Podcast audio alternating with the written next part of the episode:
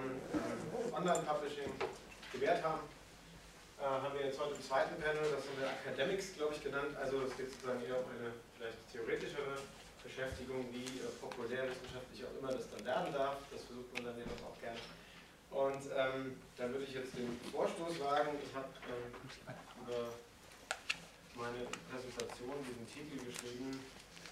Ähm, was ist eigentlich ein Comic und was ist eigentlich Eigentlichkeit oder was können wir vom Webcomic eigentlich über Eigentlichkeit lernen oder Uneigentlichkeit oder vor allem, wie kann man diese Fragen loswerden und ähm, der Hintergrund ist ein bisschen dazu, dass natürlich diese ewige Debatte, was eigentlich ein Comic ist und wann der erste Comic war und so weiter, ewig läuft und das Gefühl habe, da kommen ähm, Aspekte neu ein bisschen in Bewegung gerade. Und das würde ich jetzt versuchen, ganz kurz zu entwickeln. So, zum Hintergrund des Ganzen, ich bin ähm, an der Universität Tübingen, am Institut für Medieninnovation und Medienwandel, ähm, Doktorand und äh, ja, promoviert eben gerade auch über was, was im weiteren Sinne mit Comicforschung zu tun hat und ähm, ja, das Angebot, mit dem man dann so einen Beitrag beim Comic-Salon reingehen kann, ist natürlich was, hat man denn jetzt als äh, Comic-Interessierter oder Comic-Künstler vielleicht von der Comic-Forschung?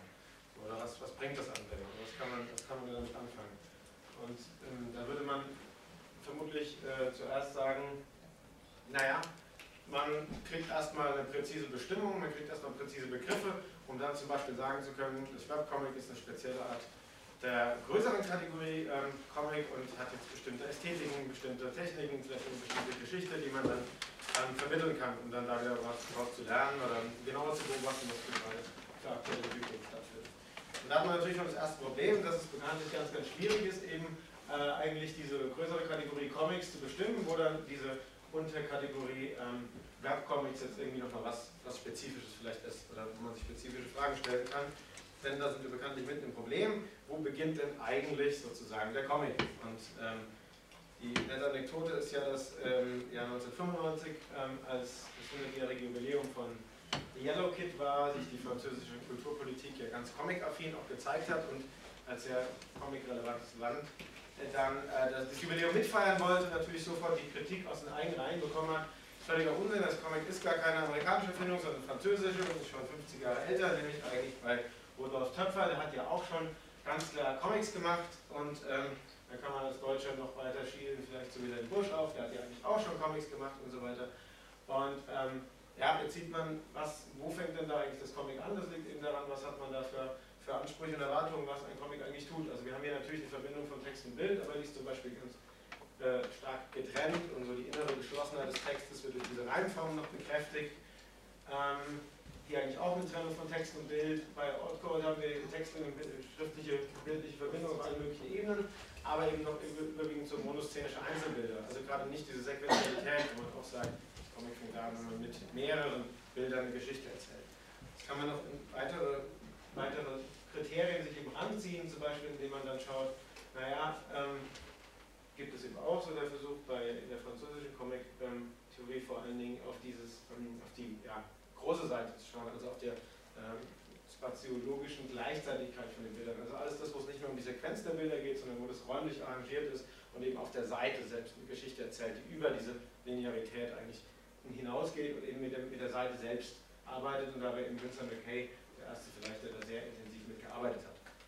Das sind so bestimmte Kriterien, die man dann eben gerne heranzieht. Das kann dann auch ganz ausufern zu solchen komplexen, ewig langen Definition, ja, eine seriell publizierte, episodische, offene, gehaltene dramaturgische Erzählung über wiederkehrende, identitäre Charaktere, erzählt in aufeinanderfolgenden Zeichnungen, welche regelmäßige Dialoge in Sprechblasen oder deren Äquivalenten und so weiter. Also ist klar, das Problem ist, wenn man mit sowas da angeht, dann werden sehr, sehr viele, ja, also es wird nicht schwierig sein, da ganz viele Klassiker aus der Comic-Literatur zu finden, die plötzlich gar keine Comics mehr sind, weil man sich so lange Linien so zieht, wo das anfängt und aufhört. Das gegenteilige Problem ist natürlich fast noch schlimmer, wenn man eine ganz, ganz enge oder ganz, ganz weite Definition hat, wie Sequential Art einfach, dann äh, ist man bekanntlich dabei, dass wir hier ganz viele alte Comics haben, von der Dreiernsäule und dem Wandteppich und, und plötzlich ähm, ja, ist eben alles Comic und man blendet eben diese ganzen sozialen und, und ästhetischen und historischen Hintergründe, die eben alle damit äh, zusammenhängen, aus. So. Ähm, man sieht das Problem dabei, dass das Comic hat, ähm, obwohl wir jetzt alle auf dem Comic-Salon sind, im Vergleich zu anderen jetzt ja, modernen Erzählmedien oder sowas wie Film, wie ähm, Videospiel auch, so ist, dass wir eben keine Technologiegeschichte haben. Also dass wir die, den, den Einsatz des Comics nicht mit der technologischen, mit einer klaren Erfindung, so mit einer Ingenieursleistung verbinden können. Und die Sehnsucht danach ist trotzdem unglaublich groß, so was man, also zum Beispiel an dieser netten Anekdote, dass eben ganz lange kolportiert wurde, auch in Büchern geschrieben wurde, dass Yellow Kid eben deswegen eigentlich der erste Comic war und so erfolgreich war, weil es hier zum ersten Mal gelungen war, gelbe Farbe zu trocknen. So, das war vorher irgendwie nicht möglich und erst nach jahrelang Experimenten über so eine spezielle Talgmischung war es dann möglich, endlich gelbe Farbe zu drucken und dann hat eben auch Yellow Kid äh, ganz große Popularität ähm, gewonnen und ähm, das ist einfach faktisch falsch, also das war zwar schwierig, aber das gab es schon einige Monate vorher. Und man sieht also, worum es nur geht, ist sozusagen, wie, wie sehr man eben danach noch irgendwas ähm, was technologisch greifen will, um irgendwie zu definieren, was eigentlich dieser Erzählform ausmacht, wenn man es nicht über einzelne ästhetische Aspekte machen kann. Ähm, so, ich will jetzt gar nicht in diese 500 anderen Möglichkeiten und, Probleme, den Comic zu definieren, Narrativität und so ist ein großes Problem, eingehen, sondern eher fragen, mit was wird denn der Comic jeweils verglichen, wenn er gesagt wird, wir haben jetzt ein Medium und das sieht so und so aus. Und ähm, das ist ganz spannend, wenn man bei Scott McCloud zum Beispiel schon schaut, ähm, der sagt, okay, eigenständige Kunstform, das Comic ist was ganz eigenes. Und was steht das dann gegenüber? Da haben wir The Written Word, Music, Video, Film, Visual Arts, Theater. Ja, und hier unten dann noch weniger, noch weniger konkret, dann noch mit Symbolen. Ähm, aber ähm, da sieht man schon, das geht auf ganz verschiedenen Ebenen. Natürlich, wenn ich sowas habe wie Video oder Film, dann geht es eher um eine Distribution. Eine Distributionstechnologie beim Theater ja eher, ich weiß nicht, nur eine kulturelle, ausetablierte Kunstform oder sowas. Ja, ist das jetzt hier gerade Theater, was ich hier mache, weiß ich nicht. Aber äh, das lässt sich zumindest auch nicht technisch bestimmen. Und ähm, wenn man das ein bisschen ordnet, dann sieht man, dass es ganz verschiedene Aspekte sind, für die diese verschiedenen Medienvergleiche die dem Comic gegenübergestellt sind, sich eigentlich interessieren. So, wie immer das Problem ist, wenn man eben über Medien redet man eigentlich völlig verschiedene Dinge meint. Wenn man zum Beispiel sagt Massenmedien, also ich versuche das jetzt mal kurz zu ordnen und dann beziehen wir es wieder auf den Comic. Wenn man zum Beispiel sagt Massenmedien, meint man eigentlich ja normalerweise gar keine Technologien, sondern institutionelle Aspekte. Also die Produktionsfirmen, die Übertragungstechnologie, die Sendeanstalten und so weiter.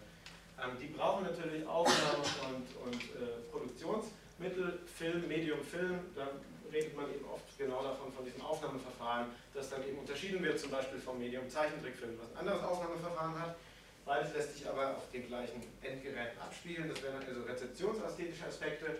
Wenn man da sagt, okay, ziehen wir da wieder Unterschiede ein, dann ist plötzlich Kino und Fernsehen ein anderes Medium, obwohl es natürlich mit den gleichen Produktionsbedingungen hergestellt sein kann, aber die Anschauungssituationen sind eben verschieden. Dazwischen gibt es natürlich so Medien, ja, wie den PC oder das Handy, also technisch-materielle Objekte, die selbst wieder eine Software haben. Medienkompetenz ist eigentlich immer gemeint, Umgang mit Programmen, mit Facebook, mit E-Mail. Und in all diesen Konstellationen gibt es natürlich irgendwelche Modalitäten, also das Stuffiness of Stuff, das, was dann eigentlich, das, was dann eigentlich rezipiert wird, was bei den Sinneskanälen ankommt, Bild, Schrift, Ton und so weiter.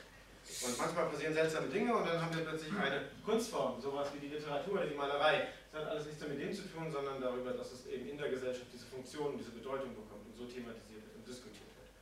So, und auf all diesen Ebenen kann man jetzt natürlich die große Lupe drauflegen und könnte man den Comic untersuchen. Man könnte zum Beispiel mal sagen, schauen wir uns mal den Comic an als Institutionsgeschichte.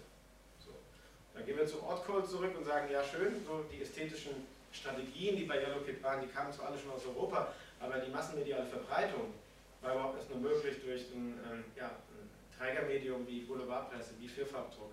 Auch ein soziales Klima in, in Ostküste, Einwandererkultur zwischen Deutschen und jüdischen und irischen Immigranten und so weiter, wo das überhaupt erst so entstehen konnte. Da kann man sich den Comic auch als Institutionsgeschichte zum Beispiel anschauen. Sieht dann eben andere Dinge wieder nicht.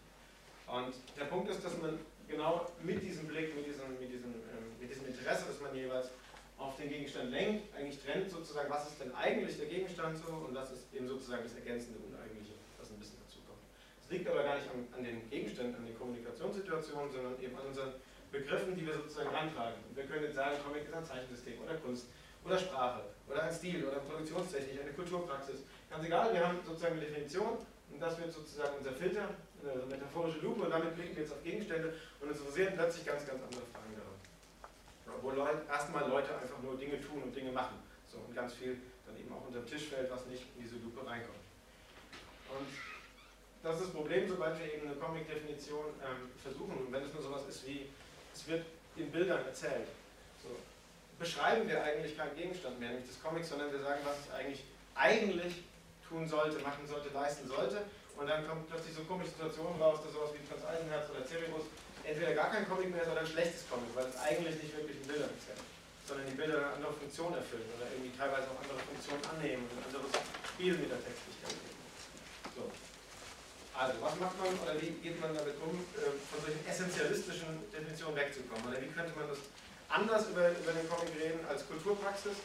Und äh, da würde ich das einfach umdrehen und sagen, warum fragen wir uns das eigentlich? Also warum reden wir eigentlich die ganze Zeit darüber, was ein Comic ist? Warum haben wir immer noch irgendwie, äh, Manga stellt sich hier an, Comic hier an, warum haben wir immer noch die Definition, ist ein Graphic Novel eigentlich ein Comic?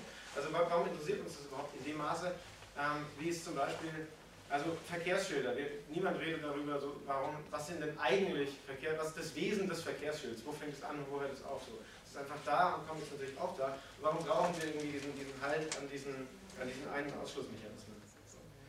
Ähm, jetzt würde ich sozusagen ganz kurz so einen Theorieblock einschieben, also das wäre das Einzige, was ich sozusagen theoretisch mache, nämlich ein Modell von Lars Elleström, der Modalities of Media, ein schwedischer Medienwissenschaftler, brauchen wir gar nicht genau darüber nachdenken. Es geht darum, dass es aus zwei Seiten besteht, nämlich jede kommunikative Situation, zum Beispiel auch diese hier, hat gewisse Modalitäten. Das heißt also, ähm, ähm, ja, ich ähm, benutze jetzt meine Stimme, vielleicht Prosodie, mein Körper, Gestik und so weiter, das wird hier unterstützt durch, also man verwendet einfach Dinge so. Ähm, Ton, Bild, Zeit, es wird in einer gewissen äh, Zeit rezipiert, ähm, über Auge und Ohr zum Beispiel. Das ist aber egal dafür, für, den, für, den, äh, für die Frage danach, wann eine Kommunikationssituation als ein Medium wahrgenommen wird und auch so thematisiert wird, und zwar indem es verglichen wird, diskutiert wird äh, mit anderen Medien. Und zwar, das liegt gar nicht an dem, was mit welchen Modalitäten kommuniziert wird, sondern es sind qualifizierende Aspekte, die gar nicht vom Medium kommen, sondern die aus unserer kulturellen Praxis kommen, die wir darüber reden. Und zwar, ob wir sagen, irgendetwas ist verschieden genug von anderen Situationen und stellen wir es dem gegenüber. Und sagen zum Beispiel, naja, ähm, das ist doch hier was anderes als Literatur, das ist doch was anderes als Film. Wir fangen an, das zu vergleichen. Und zwar mit genau solchen qualifizierenden Aspekten. Wann gilt etwas als Kommunikationsmedium, wann gilt etwas als Kunstmedium? Das sind zwei ganz verschiedene Optionen. Ähm, kann man sehr schön klar machen, wenn man sich anschaut, was eigentlich mit diesem Film passiert ist. Ähm, der Film, also gerade im frühen Film, war erstmal kein Medium, sondern es war ein, ein Aufnahmeverfahren, ein technisches, apparatives Verfahren, ein wissenschaftliches Messverfahren, ähm, eine Technologie, um zum Beispiel Bewegungsstudien anzustellen. Da hat niemand darüber geredet, dass das ein Medium war. Erst indem es sozusagen Differenzierungsprozesse gab, die sich mit anderen Medien in Bezug gesetzt haben, zum Beispiel mit dem Theater, zum Beispiel mit Vaudeville, fing man an, das zu vergleichen mit ganz bekannten legitimen Medien, zum Beispiel, ja, was macht der Film denn besser oder schlechter als das Theater? Oder wie ist es denn bei Literaturverfilmungen? Ähm, was wird denn da aus dem Stoff? Indem man es anfängt, plötzlich mit, mit Literaturformen zu vergleichen, zum Beispiel. Das heißt, wenn wir jetzt über den Film reden, meinen wir eigentlich über diese zwei qualifizierenden Aspekte sozusagen, also kommunikative Aspekte und Kunstaspekte, ästhetische Aspekte, völlig verschiedene Dinge. Nämlich einmal eben den Film als Kunstmedium, so, da haben wir sowas wie The Godfather und dann ist das ähm, wie die Literatur, aber das aus, aus unserer kulturellen Sphäre, das als Kunst zu betrachten. Oder wir reden aber als Kommunikationsmedium und dann reden wir über Camcorder, dann reden wir über Überwachungskameras, dann reden wir darüber, wie gut der Film geeignet ist, didaktisch was zu vermitteln. Dann geht es um ganz andere Fragen, weil es nicht mehr um die, diese ästhetischen Sphäre geht und den Bezug der Künste zueinander sondern um wie, wird, wie sind Kommunikationsstrukturen zwischen Menschen aufgebaut und wie verändern die sich vielleicht durch. So. Jetzt haben wir zwei Optionen. Was ist denn der Comic eigentlich, wenn sie Medien der Kunst sind?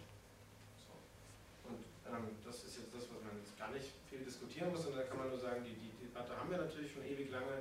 Die haben wir nicht erst jetzt in den letzten zehn Jahren, sondern die haben wir vielleicht sogar gerade in sowas wie die 50er Jahren mit Comic-Propaganda, wenn wir ähm, wenn ähm, diskutiert wird, dass es eigentlich ein, ein, minderwertiges, ein illegitimes Medium ist, das vom eigentlichen Lesen, von der echten Kultur, von der echten Sphäre der Kunst ähm, ablenkt und die verwässert und verunreint, weil es irgendwie zum Beispiel hybrid ist ne, und Text und Bild miteinander in einer Weise kombiniert, wie man es nicht tun sollte. Paradoxerweise wird gerade durch diese Abgrenzung zur ähm, legitimen, zur eigentlichen, zur erlaubten Kultur die Eigenständigkeit des Comics geschaffen, das irgendwie was anderes ist. Und eine eigene Wertigkeit bekommt, gerade weil es nicht Teil dieser legitimen Kultur ist und genau dieses Illegitime wurde ja dann auch in der ganzen Underground-Szene so ähm, als was ganz Wertvolles entdeckt, weil man da eben Dinge machen kann, die man in der legitimen, eigentlichen Kultur und Kunst nicht tun kann. Auf andere Weise erzählen kann, auf andere Weise ähm, ja, auch ähm, ja, Unzufriedenheit mit der Gesellschaft ausdrücken kann und so weiter. Ähm, so. Und jetzt haben wir natürlich mit der, ganzen Diskussion um Graphic Novel so dieses, dieses vielleicht ein Stück weit einholen oder zurückholen von dem, von dem gleichen Gegenstand, von dem Comic unter literarische Begriffe wieder. Eine spezielle Gattung der Literatur oder des narrativen Erzählens, wo man jetzt anfangen kann, es auch wieder nach den Prinzipien, Kriterien, Maßstäben der Literatur zu bewerten, anzuschauen, zu diskutieren, auch im Feuilleton, wo genau diese Begriffe so geschaffen und geformt werden. Da kann man sagen, das ist ja ganz schlimm, da verliert das Comic ja wieder seine Eigenständigkeit. Umgekehrt weiß ich nicht, also der Film wurde auch sehr salonfähig irgendwie mit Godard und so und wir haben trotzdem immer noch Trashfilm und Popcorn-Kino das ist eigentlich auch kein Problem, dass es Cinephilie mal gab und dass es Graphic Novelismus gab. Egal. Was ich spannender finde, ist die, eigentlich gar nicht diese Frage nach, nach Kunst und nach Kultur, sondern eben, was sind denn Comics eigentlich, wenn sie jetzt Medien der Kommunikation sind? Und wir denken vom Film her und sagen gar nicht, wir haben hier nur ein Kunstmedium, sondern wir haben erstmal ein Kommunikationsmittel. Und ähm, da ist McCloud ein ganz spannender Fall, weil er einerseits immer von Invisible Art und Sequential Art und Comics als Artform redet, aber in seiner Praxis eigentlich was ganz anderes macht, nämlich das Comic benutzt, um zu argumentieren, um sozusagen ein theoretisches oder ja, Pseudowissenschaft, wie auch immer, auf jeden Fall um eine, auch mit narrativen Mitteln, aber um erstmal eine Theorie, Gedanken, Überlegungen zum Comic zu kommunizieren. Und das macht er dann nicht nur in Understanding Comics, sondern auch sowas in dem Google Chrome Comic irgendwie, wo er auf 40 Seiten 2008 den, den Chrome Browser zum ersten Mal erklärt hat und diese Funktionsmechanismen offengelegt hat und das mit dem Comic sozusagen im Auftrag von Google, also es war natürlich eine, eine, eine sehr populäre und medienwirksame Aktion, eben auch erklärt hat, wie der Chrome Browser funktioniert und was den zusammengetragenen Browser macht. Und eben selbst auch schon in Understanding Comics die Theorie eben oder das anlegt, dass man Comics eigentlich benutzt, um, um Gedanken, Überlegungen, Theorien ähm, zu kommunizieren zwischen Leuten untereinander. Und zwar irgendwie besser oder anders ähm, oder zumindest eigenständiger, als wir sonst einfach mit Schrift tun. Ähm, gut, das ist eine Idee, die hat natürlich ähm, auch ganz viele ähm, Fußnoten und Vorgänger so überlegt. Also, ja, ich nehme es gerne mit rein, sozusagen immer bei Neurath, diese Isotypes, der eben, also ein Philosoph und Soziologe, der in den 30ern eben versucht hat, so eine universelle ähm, Bildkommunikationsschrift zu entwickeln. Und ähm, da habe ich jetzt leider kein Bild dabei, aber in den ersten Ansätzen tatsächlich sehr stark mit comicartigen, also sequenzartigen Bildern wirklich gearbeitet hat, wo er zeigt dann, wie funktioniert ein Amt, wie funktioniert die Gesellschaft und so weiter. Und ähm, irgendwie sprachunabhängig Dinge ähm, zu kommunizieren und das ist natürlich der Anfang von unseren ganzen Infografiken, äh, Piktogrammen, wie Flugzeugtafeln und so weiter, die wir alle haben, wo eben auch ähm, ja, sequenzielle Bilder irgendwie verwendet werden, um ähm, Hinweisungen, Ideen, Formulierungen zu formulieren, die aber gar nicht jetzt irgendwie literarisch sein sollen. Und das haben wir im asiatischen Raum noch ganz, ganz viel mehr. Das wäre dann tatsächlich das Thema meiner Dissertation, wo ungefähr jedes Bild ähm, im, im, Rathaus am Bahnhof irgendwie comicartige Zeichen verwendet, um ähm, sich auszudrücken, um Dinge zu kommunizieren zwischen Leuten. So, natürlich ist es auf irgendeine Weise was ganz anderes als ein Comic, aber die Frage sozusagen, ähm, wie kann man diese Unterschiede irgendwie besser verstehen oder besser begreifen, als einfach zu sagen, hier fängt ein Comic an und hier hört es auf. Sondern zu sagen, es gibt irgendwie Techniken und die werden gesellschaftlich eben ganz verschieden eingesetzt. Und da würde ich jetzt sagen, kommt jetzt endlich das eigentliche Thema des Vortrags, nämlich ähm, Webcomics.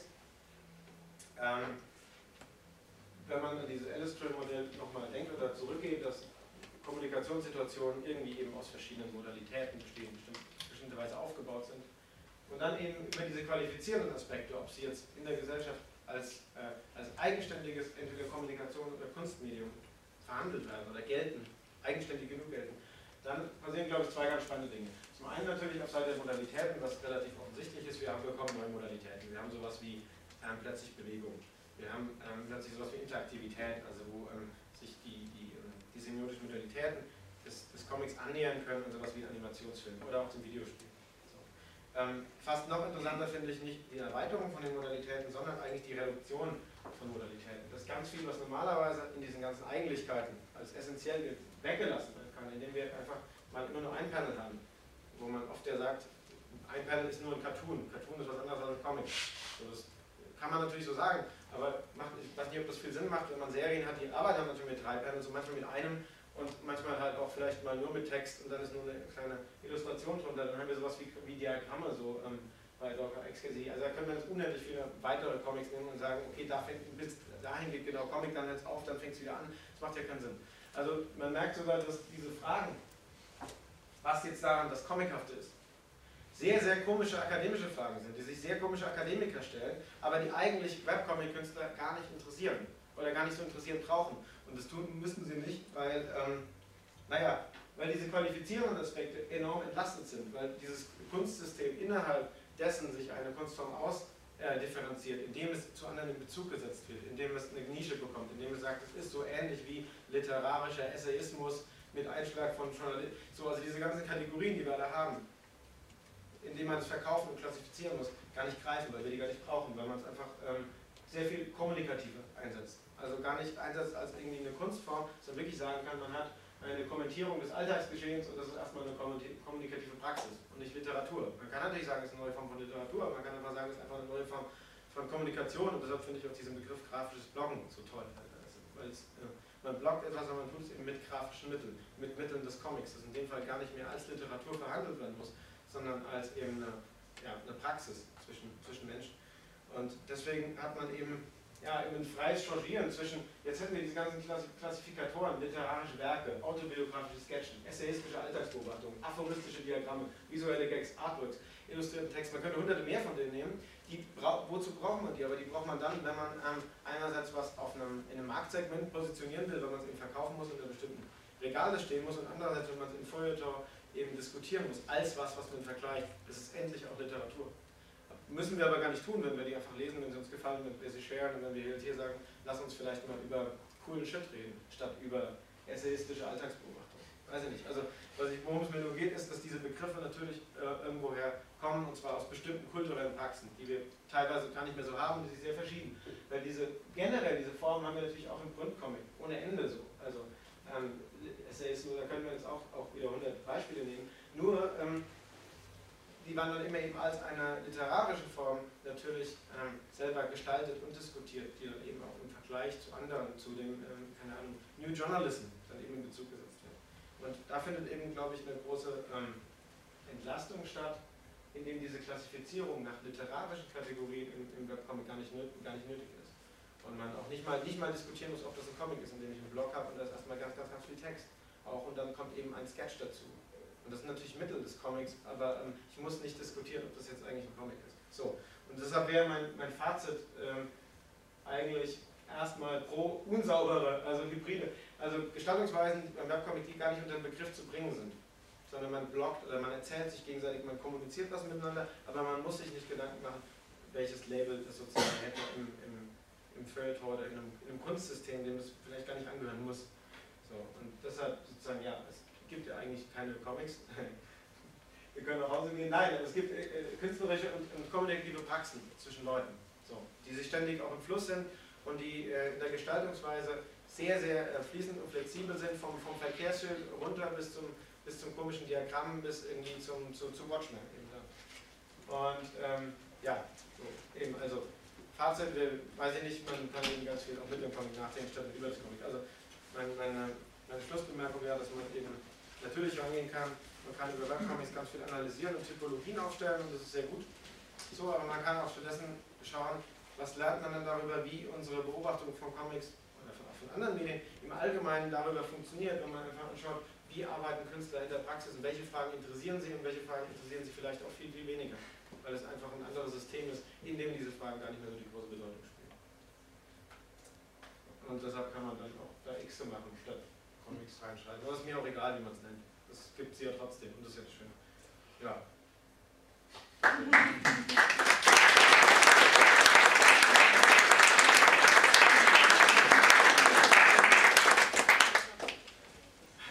vielleicht hat jemand Fragen oder Anmerkungen.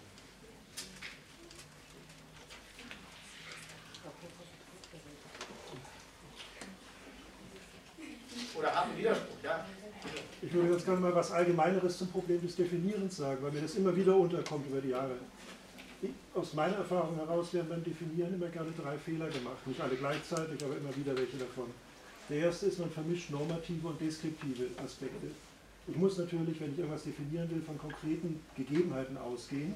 Das heißt, ich bin erstmal im deskriptiven Bereich oder auf der deskriptiven Ebene. Aber ich muss aufpassen, wenn ich dann Normen aufstelle, also klare Richtlinien, dass ich dann nicht diese beiden Ebenen so miteinander vermische, dass sie sich gegenseitig stören und verkleistern. Das zweite Problem ist, es wird immer sehr gerne additiv definiert. Also nach dem Motto, um irgendein bestimmtes äh, Objekt X, den Comic zum Beispiel zu beschreiben, sage ich, da muss das und das und das und das gegeben sein. Das waren zum Beispiel diese typischen Fehler ganz früher Comic-Definitionen, wo es dann hieß, da muss es stehende Figuren geben. Quatsch, muss es überhaupt nicht. Es muss äh, die Fortsetzungscharaktere haben, es muss auf billigem Papier gedruckt sein. Das war alles ausgehend von deskriptiven Aspekten der damaligen Zeitungscomics oder billigen Heftchen äh, gemeint, ist aber natürlich aus auch schon etwas späterer Sicht heraus viel zu eingeschränkt. Also gerade das additive Definieren schränkt dann eigentlich letztendlich die Möglichkeiten zu klaren Ergebnissen zu kommen ein. Sinnvoller ist subtraktives Definieren, nämlich alles weglassen, was nicht nötig ist, um ein Ding klar zu definieren, zu beschreiben und sozusagen auf den kleinsten gemeinsamen Nenner zu kommen. Und der dritte Fehler ist, dass man zu oft von der Mitte heraus definiert. Das heißt, da wo Mainstream ist, wo das Eigentliche ist, wenn ich mir Mickey Mouse Heft oder einen Superman angucke, da wird keiner darüber diskutieren müssen, ob das ein Comic ist oder nicht. Aber interessant sind die Randbereiche, da wo auch die Übergänge sind zu anderen Medien oder was auch immer. Und wenn man sich mit diesen Randbereichen stärker beschäftigt, dann kommt man teilweise zu viel besseren und interessanteren Ergebnissen. Ja, Dankeschön. Also das kann man nicht schnell auf den Punkt bringen. Aber im, im Randbereich natürlich auch das stattfindet, was man dann so eine kulturelle Legitimation nennt. Also wenn, wenn dann über Chris Ware, also ich weiß nicht, wie viele Leute lesen wirklich, also ist wie mit, das gleiche wie mit James Joyce, wo man sagt, es gibt mehr äh, mehr Autoren zu James Joyce als wirklich Leser. So. Und da natürlich aber das kommt, wo, die, die äh, äh, man sagt, okay, hier passiert was, was ganz Wichtiges für das Medium, obwohl es vielleicht für den Markt gar nicht so wichtig wäre, aber gerade im Randbereich natürlich auch die, die Innovationen Innovationen so stattfinden. Ich weiß nicht, ob man die, den Unterschied zwischen normativen und deskriptiven Begriffen wirklich in der Stärke letztlich halten kann, weil irgendwie ähm, man natürlich mit, auch wenn man sehr, sehr ehrlich und plausibel versucht, erstmal nur zu beschreiben, man natürlich nach bestimmten Kategorien oder, oder, oder Suchfunktionen an den, an den Gegenstand irgendwie rangeht und damit also mit, mit solchen, ja, Lakoff Johnson also eigentlich Filtermetaphern generiert, die einfach die Wahrnehmung schon darüber, was man beschreiben will, schon sehr stark vorprägen. Und die sind natürlich auch immer geprägt aus dem, was in der jeweiligen Zeit jeweils relevant ist. So, das ist ganz klar. Also der, der, der Ansatz, möglichst wenig normativ ähm, beschreiben zu wollen, ist sehr, sehr redlich und sehr wichtig, glaube ich, aber in letzter Konsequenz formt man den Gegenstand natürlich immer mit seinen Begriffen permanent mit und auch das lässt sich ja, glaube ich, nicht vermeiden. Nein, aber man muss dazu Begriffe versuchen zu haben, die selbst wieder als Tools, als Werkzeuge fürs Definieren gelten, die in sich selber möglichst wenig unklar sind. Also wenn ich zum Beispiel jetzt hier vom Comic rede, dann gibt es wieder diese ständigen Dualitäten, Kommunikationsmedium, Kunstmedium oder so etwas. Also ich habe immer große Probleme mit dem Begriff Kunst. Man sagt ja nicht zufällig, dass man über Kunst nicht streiten kann. Mhm. Warum? Hauptsächlich deswegen, weil es da zwei diametral unterschiedliche Ansätze gibt. Das eine ist der wertende Kunstbegriff, so nach dem Motto, hier ist die hohe Kunst, die niedrige Kunst und der Rest ist Schrott. Äh, und es gibt den Versuch eines neutralen Kunstbegriffes, der eigentlich eher darauf fußt, dass man sagt, wenn sich jemand ästhetisch mit der Welt auseinandersetzt, äh, dann äh, kreiert er sozusagen Kunst, ohne dass man das jetzt irgendwie werten kann. Ja. Aber ich denke, wenn es um Comic geht zum Beispiel, dann braucht man diesen Kunstbegriff überhaupt nicht. Das reicht, wenn man vom Begriff der Kommunikation ausgeht, denn auch Kunst muss ja kommunizieren, sonst wird sie ja nicht wahrgenommen. Und wenn ich von Kommunikationsgedanken ausgehe, dann habe ich doch eine ganz einfache Möglichkeit zu strukturieren, indem ich nämlich davon ausgehe, ein Medium zur Kommunikation funktioniert über Sinne, sinnliche Wahrnehmung. Sinnliche Wahrnehmung kann visuell sein, kann auditiv sein, kann haptisch sein, wie auch immer. Und wenn ich danach jetzt zum Beispiel Medien untersuche, dann sehe ich zum Beispiel, der Comic ist ein rein visuelles Medium. Das heißt, nicht nur das Bildliche, auch das Sprachliche wird visuell vermittelt. Anders als zum Beispiel das Theater, das ist eine Mischung aus visuellem und auditivem, weil da das Wort gesprochen wird. Eine Kinderhörspiel-Schallplatte ist ein rein auditives Medium. Passt deswegen vielleicht immer sehr gut zum Comic, der rein visuell ist, das ergänzt sich sehr schön für die Kinder. Das heißt also, wenn ich von dieser Ebene ausgehe und sage, Comic ist ein rein visuelles Medium, dann habe ich den ersten relativ objektiven, neutralen Ansatz und kann mich von da an weiterhangeln und versuchen, so einen kleinsten gemeinsamen Nenner dessen zu finden, was das visuelle Medium Comic von anderen visuellen, rein visuellen Medien unterscheidet. Mhm. Ja, also ich glaube, ich, glaub, ich sehe das natürlich völlig identisch, was diese Einschätzung der Kunst angeht, aber ja, man braucht ja natürlich, man kann natürlich nicht sagen, man braucht den Begriff nicht, sonst wären wir alle nicht hier. Also wenn man, wenn man das wirklich, schon. Ich würde jetzt, also ich, was ich jetzt mitnehme sozusagen ist Literatur auch als eine Form der Kunst. So, und ich glaube, es geht schon, wenn wir beim also im Comic-Center sind sehr stark an eine, eine kulturelle Form, ob man das jetzt Kunst nennen will oder ob man das jetzt eine Form der Literatur nennen will. Ähm, das ist auf jeden Fall alles nichts, was am Gegenstand gegeben ist. Es sei denn, wie sie es wie machen, man, ähm, man fasst es funktional. Dann wäre die Frage, was ist, äh, ästhetisch kommunizieren, war der Vorschlag so. Dann wird es interessanter sozusagen. Also was unterscheidet denn wirklich diese IKEA-Bauanleitung tatsächlich von unserem Comic? Dann würde ich vielleicht vermutlich auch in eine Richtung gehen, dass es reflexive Verfahren sind, sozusagen, die die eigene Gemachtheit mit thematisieren und nicht möglichst eindeutig oder fehlerfrei, sondern vielleicht sogar gerade mehrdeutig kommunizieren sollen. Das ist also eine andere Art der Kommunikation. Das ist ganz klar, und selbstverständlich ist es auch eine Kommunikation. Also ich wollte auf keinen Fall den Eindruck erwecken, dass das zwei, also Kunst und Kommunikation verschiedene Dinge sind oder verschiedene Objekte, sondern verschiedene Fragen, die man in den Gegenstand stellen kann, also in verschiedene Richtungen, wie man darauf kommen kann. Wenn ich sozusagen ähm, aus diesem Kunstbereich komme, meinte ich damit, dass ich eben aus, einem, ja, aus einer kulturellen Etablierung schon komme, wo ich frage, wie verhält es sich denn im Vergleich zu Literatur, zu Kunst, meinetwegen auch zu Filmen. Aber dann geht es mir nicht um die rein möglichst verlustfreien kommunikativen Aspekte, sondern eher um so eine kulturelle Leistung. Und das ist vielleicht eine andere Frage, die man, die man an die Flugzeuganweisung ja nicht stellen würde. Zu Recht vermutlich. Ja. Also die ganze Sache mit den, was du gerade sagtest, Flugzeuganleitungen, IKEA-Bauanleitungen und, und Schilder und sowas. Ähm, ich glaube, das ist ähnlich die Frage, auch was ist Literatur und wozu ist Literatur da, kann man genauso vergleichen mit Kochbüchern und Selbsthilfebüchern und so weiter. Ähm, ich glaube, da ist so eine Antwort irgendwie, dass diese Bauanleitung, Kochbücher, etc., die sind halt pragmatisch, die sind halt genau auf ein Problem zugeschnitten und das Problem war zuerst da und es hieß halt so, oder mit dem Comic für den Webbrowser Chrome und so, da war halt erst sozusagen das Problem da, wir brauchen jetzt was, das das erklärt wir brauchen Straßenschilder, die das Problem erklären. Wir brauchen eine Bauanleitung, die halt nur erklärt, wie man dieses Bett zusammenbaut. Wohingegen Comicbücher, Literatur, die sind da ähm, offener und die, sind, die behandeln halt keine konkrete Problemstellung oder ähnliches. Die können natürlich für Individuen Probleme lösen oder denen in bestimmten Situationen helfen, genauso auch ähm, fördern und bilden, aber die sind halt nicht nur zweckdienlich auf einen einzigen Zweck zugeschnitten. Ja.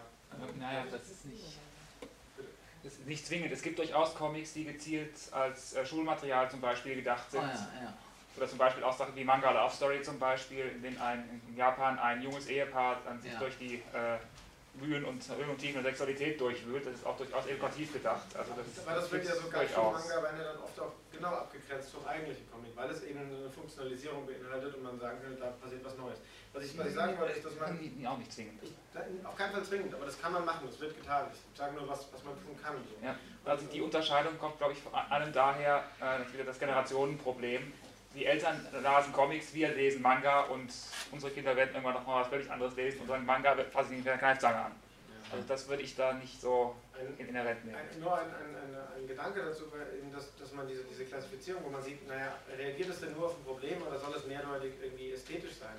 Oft vornimmt anhand, anhand von Kontextfaktoren, also die Platzierung. Wenn es im Straßenraum steht, an einem Schild, dann wird das schon irgendwie ein Problem lösen sollen und nicht irgendwie jetzt hier eine, so, also, so. Und dann habe ich in Japan sowas wie das kann ich bei Papiertheater so, dann wird es schon wieder auch schwieriger. Also, und, und, auch bei den Kochbüchern und bei den ganzen, also oft weiß ich schon vorher eigentlich, was für eine Art von Kommunikationsstruktur das sein soll, anhand von diesen ganzen Kontextfaktoren.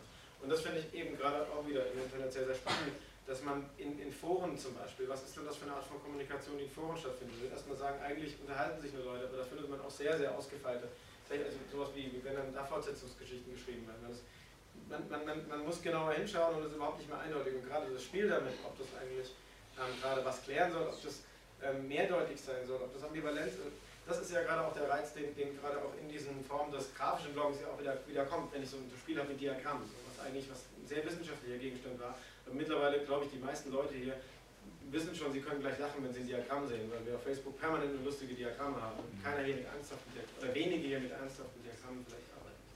Und da, da ist was Spannendes passiert. Ich glaube, wir müssen ganz bald dann weitermachen, aber ja, ich will. Ja, okay, aber kann ich, kann ich auch zurückziehen? Nehmen wir die aber noch dazu. Okay, ähm, ja, in der Literaturwissenschaft geht, es ja, geht man ja eigentlich ganz locker damit um. Man nennt sich zum Beispiel bei Jus Steiner so ein Modell mit, mit drei verschiedenen Fiktionalität, Fixierung und künstlerische Sprachgestaltung.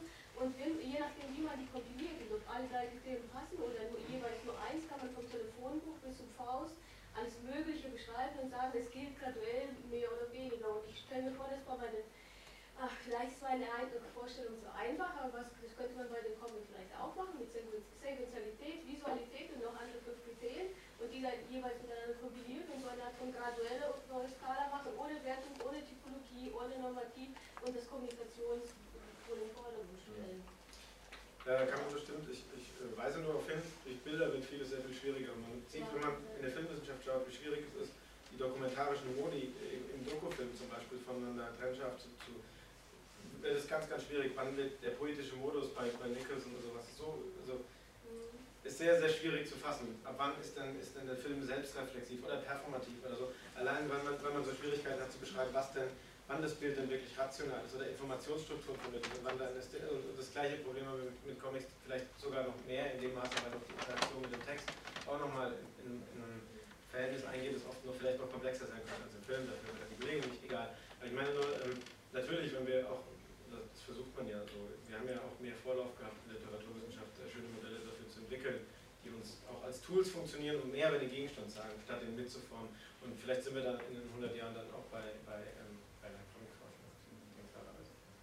Gut, ich danke sehr, sehr für die ganze Aufmerksamkeit und die schönen Fragen. Und vielleicht